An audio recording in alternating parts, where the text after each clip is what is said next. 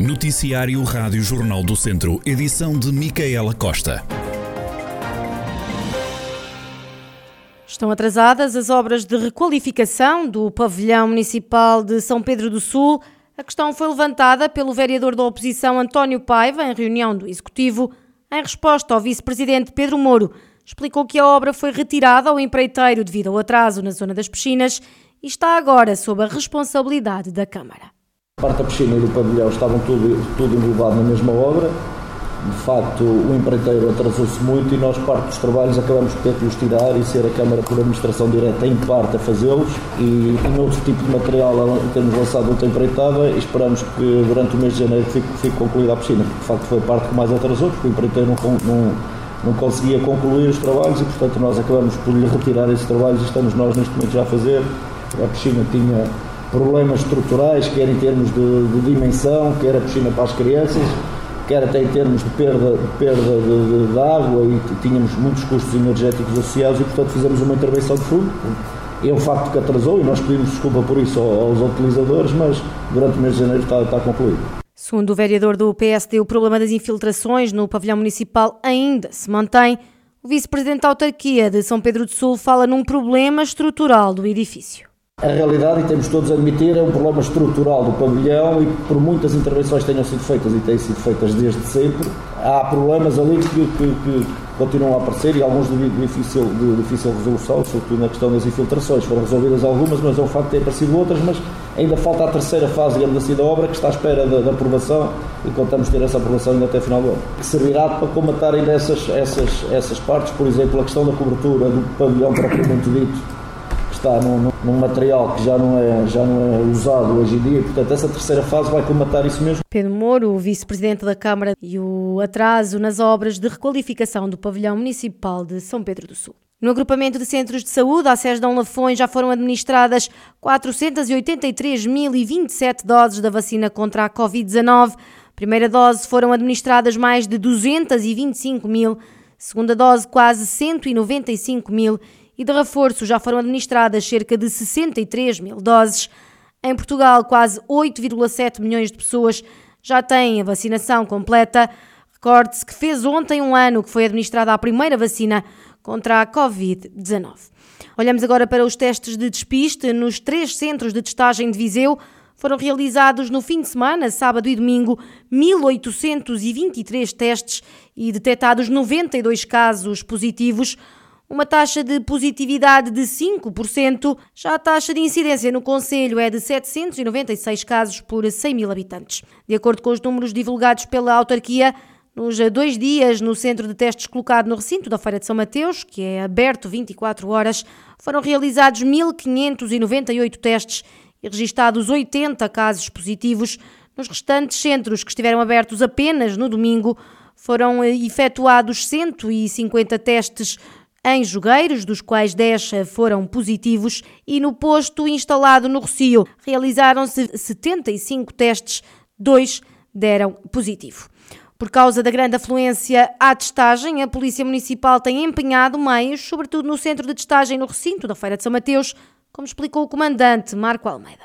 O próprio operador e depois aqui a própria Polícia Municipal em complemento, de forma a mitigar ou reduzir aqueles que eram os constrangimentos causados pela própria instalação do centro, teve que ir promovendo ali algumas, algumas adaptações no, no, próprio centro, quer nos próprios circuitos, eh, em relação àquilo que era o circuito inicialmente previsto, em que as viaturas entravam pela, pela parte norte do, do, do centro, eh, e por força destas circunstâncias eh, e de acordo com aquele que era o layout do próprio local, eh, criou-se ali um corredor alternativo para, ao fim e ao cabo, mais que triplicarmos quadriplicarmos aquela que era a capacidade inicial.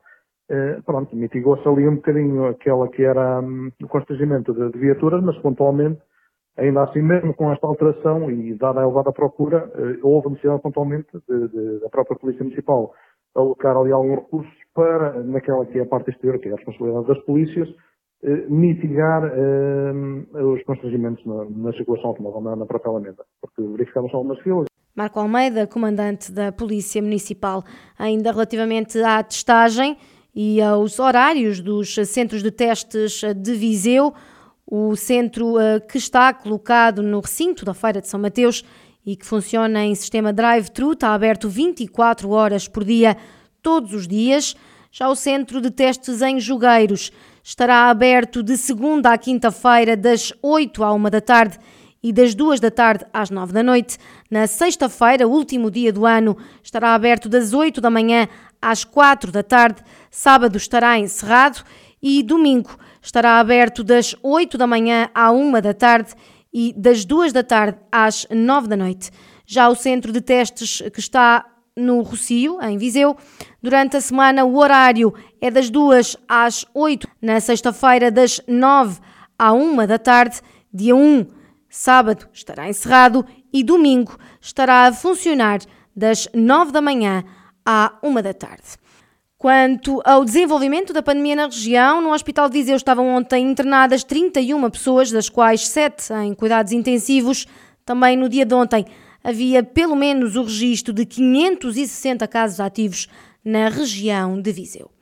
A Associação dos Ex-Trabalhadores das Minas de Urânio lançou um memorando que espera ver assinado pelos partidos com assento parlamentar. Segundo António Minhoto, da Associação, a ideia é que os partidos levem à discussão vários temas relacionados com as minas e que estão presentes no memorando, como a descontaminação das casas, a alteração da lei para alargar apoios ou a criação de um museu. O memorando é baseado em resoluções que a última nossa Assembleia Geral aprovou, tem a ver com as questões que ainda nos estão em debate, que ainda estão por resolver, nomeadamente a questão das casas, que é um assunto que nós achamos que não pode ser mais adiado. A segunda questão que nós achamos que é importante, que este memorando foca também, que tem a ver com os impactos que teve para além da mina, é? para aqueles que vivem junto à mina. Então entendemos que a Lei 10 de 2016 deve ser alargada também aos familiares que venham a falecer com quem a terceira questão, entendemos que o urânio que está ainda armazenado na algerista não deve ser o seu lugar, o seu lugar de depósito. Ele deve ser, deve ser retirado. Eh, e por último, eh, nós também, obviamente, defendemos a criação do Museu Mineiro. Como este memorando exige aos partidos que falem em concreto como é que se vão proporcionar eh, nestas eleições. António Minhoto, da Associação dos Ex-Trabalhadores das Minas de Urânio. Os comerciantes de Lamego em instalações do município vão continuar isentos do pagamento de rendas até março do próximo ano, uma medida prolongada pela Câmara Municipal e que apoia mais de duas centenas de comerciantes, como explicou Francisco Lopes, presidente da autarquia.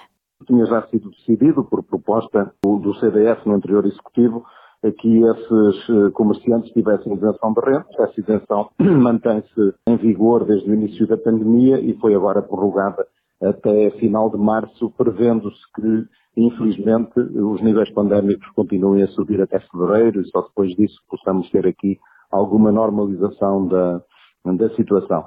Eh, esta é apenas uma das medidas que nós temos, como digo, direcionada aos comerciantes que estão em espaços municipais e que dependem de atividades municipais possivelmente perto de duas centenas de comerciantes, incluindo, uh, portanto, vendedores eh, ambulantes de, de feira, de, de alguns produtos uh, que são vendidos em dias específicos no mercado municipal, como seja as terças, quintas e sábados, e também das lojas fixas do próprio mercado municipal. Francisco Lopes, presidente da autarquia de Lamego, a falar na isenção de rendas para os comerciantes em espaços municipais, medida que estará em vigor até março do próximo ano.